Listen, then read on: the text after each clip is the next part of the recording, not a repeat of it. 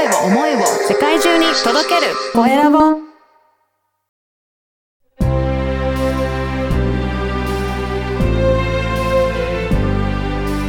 経営者の志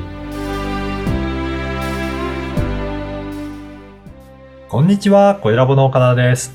今回は北野七重カウンセリングブルーム代表の北野七重さんにお話を伺いたいと思います。北野さん、よろしくお願いします。よろしくお願いします。はい。まずは、えー北野さんの自己紹介からお願いいたします。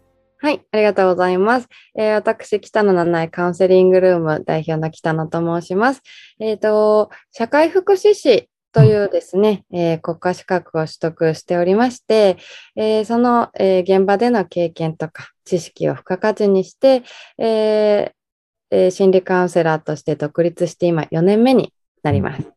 うんこの中で、えっ、と、ワークとしてですね、はいえー自己肯定感を上げるためのワークの一つとして、うんインスタグラムの講座をですね、うんえーやっていたところ、それがなかなか人気が出まして、効果もあるということが分かったので、また一つインスタグラムの講師としても活動させていただいている次第です。あはい。はい。よろしくお願いします。じゃあ、はいあのー社会福祉士とか、そういったところでカウンセリングをやられてるということなんですが、あの、どういった方が多いんですかね？カウンセリングされる方とか。はい。もう、ほとんどのえークライアント様が女性の方で、も年齢層は非常に幅広いんですけれども、う、うん特に多いのが20代後半から40代前半の女性の方で、パートナーがいるいらっしゃって、そでそこでまあ、夫婦関係ですとか、えーどうやって生きていったらいいのかとか、まあ、ざっくり言うと生き、女性の生きづらさを抱えていらっしゃる方が多いですね。はい。やっぱりね、いろいろ女性はそういったステージによってもいろいろ変化はい大きいので、悩みもいろいろあるかなと思うんですけど、はい。はい。どういった感じのご相談が多いんでしょうかね。そうですね。例えば、えーコロナ禍に入る前ですと、あの、あの、ちょっとび私自身もびっくりしたんですけれども、ご相談の8割から9割が、いわゆるされ妻という言葉言葉があるんですけれども、えー旦那様に不倫をされている奥様うんからのご相談が非常に多かったんですね。そうなんですね。はい。へえ。でもまあそこを深掘りしてアセスメントといって、えっと、お話をよくおき、えーお伺いするとですね、えー不倫をされたことも一つ大きな悩みなんですけれども、はい。もっとその、なんていうんですかね、女性自身の育った環境からの悩みだったりとか、えーいろんな、もう本当千差万別な悩みがどんどん出てきますのであ、一概にこれっていうのがなかなかうん。言えないですね。で、コロナ禍に入ってからは、はいやはり旦那様とかね、あるいは同棲中のパートナーがお家で在宅ワークされる機会が多くなって、で、今までの距離感と違ったり、関係性が、に変化があって、えー私ってこのままでいいのかなとか、はい。うん夫婦関係がちょっと悪化したりとかっていうご相談も非常に増えてますね。あそうなんですね。やっぱり、その、最初におっしゃったように、その生きづらさを感じてるっていうような方からのご相談が結構多いんですね。ですね。本当に皆さん、もう国民の99.9%が生きづらいんじゃないかと思うぐらい。ねえ。これね、そう、相談に乗ると、どんな感じで、あれですか？皆さん変わっていったりとかされるんですかね？はい。そもそもまずカウンセリングっていうのが、うん一つこう、勘違いされやすいのがですね、あの、一回話したらスッキリするだろうみたいな、はい。っていうところがあるんですが、実はうんカウンセリングって何回かその方によって違うんですけれども、期間を重ねて、回数を重ねてですね、やっていくことが大切で、はい。なぜかというと、一回スッキリするぐらいお話しされると、例えば外科的なオペを受けた後に、はいその予後を見ないような、そんな状態になってしまうんですね。だから、はい。感染症とかっていうリスクを背負ったまま野放しになってしまう。傷口が開いたまんまみたいな感じです。なので、それを一回、あの、腫瘍みたいなものを取り除いて、さらにその後のケアをさせていただくために、うんえー時間をかけていきたいんですけども、うんあのそれがで、それをさせていただけるために、えー定額プラン、サブスクみたいな形で、はい。はい、あの、1ヶ月3回までとか、1ヶ月1回とかってコースがあるんですが、それをしていただける方は特にですね、約半年とか1年間ぐらいかけて、もう、本当に最初は、もう明日で、明日にでも死んでしまいたいみたいな、えー方がですね、あのーすごくこう、私、メンタルコーチになりたいんですですとか、うんはい。それこそインスタで、あの、自分が作ったものが売れて、うんこれをちょっと自分の仕事にしていきたいですとか、夢を持つような、もう全く179度ぐらい変わっていくね姿、よく、えっと、拝見して、それが私の喜びになってたりとかしますね。そうなんですね。やっぱりそうやって、えー少しずつ、えーお話進めていくと、そうやって変わっていいく方が、じゃあ結構いらっしゃるんですね。そうですね。やはり数重ねていくってこと大事で、うん。徐々に徐々に変わっていっていただけますね。ね、やっぱりそうやって、あの、ご相談しながら、もういいきなり、まあ、バッと変わるんじゃなくて、何度も繰り返して、あの、お話しするっていうところが大切なんですね。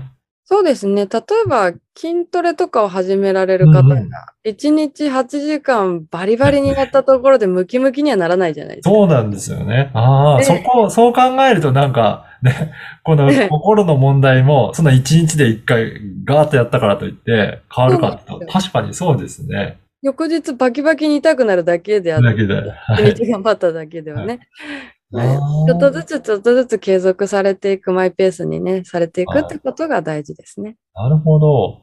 あと、あの、インスタ講座もやってるということなんですが、そこはなんか関連はしてるんですか？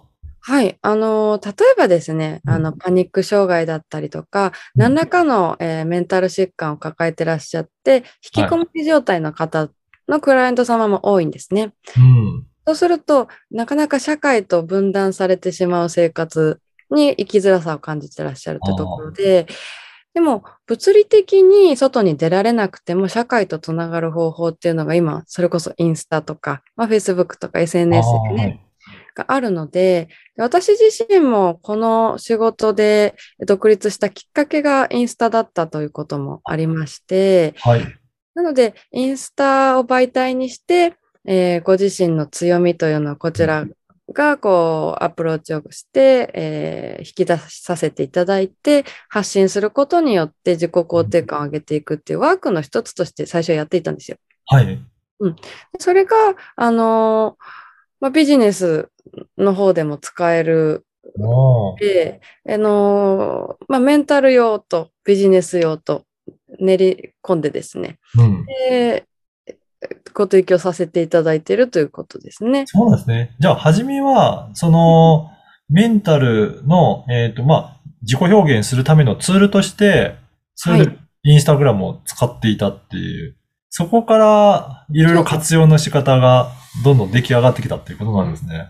そうなんです。まあ、あ、そもそもカウンセリングって敷居が高くないですか、はい。そうですよね。なかなか、お願いしようっていうことにはなりにくい気がしますね。そうなんですよ。あの、ご相談、やっとお問い合わせいただく段階って結構もうギリギリになられてる方って多くて、でも、インスタの方が気楽に敷居が低く、あの、入りやすいってところもあったりあしますあ、ね。そっか。ね、皆さん抱えてる悩みあるけど、なかなかそこで相談しようってならないけど、うんまあ、インスタの講座として、ちょっと習ってみようかなだと、はい、やりやすいですよね。そうなんです、そうなんです。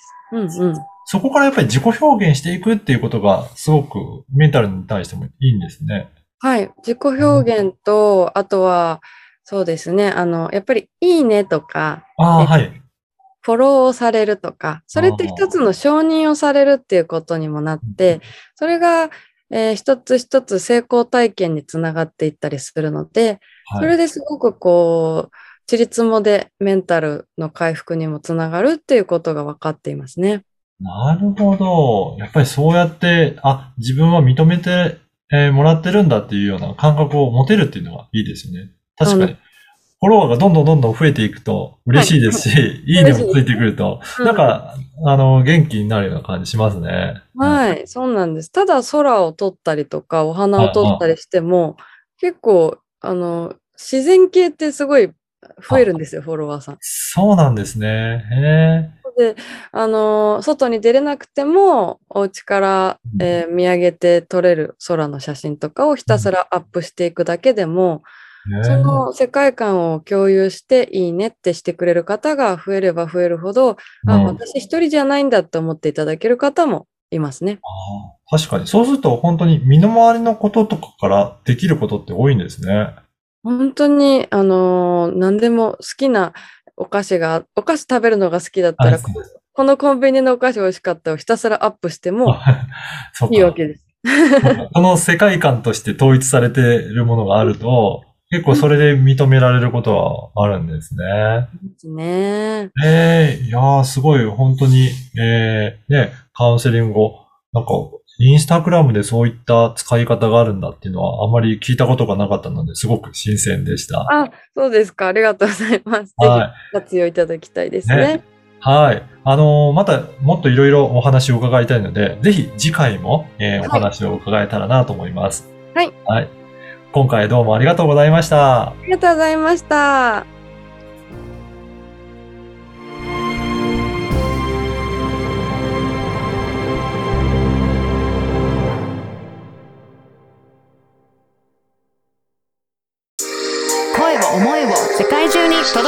声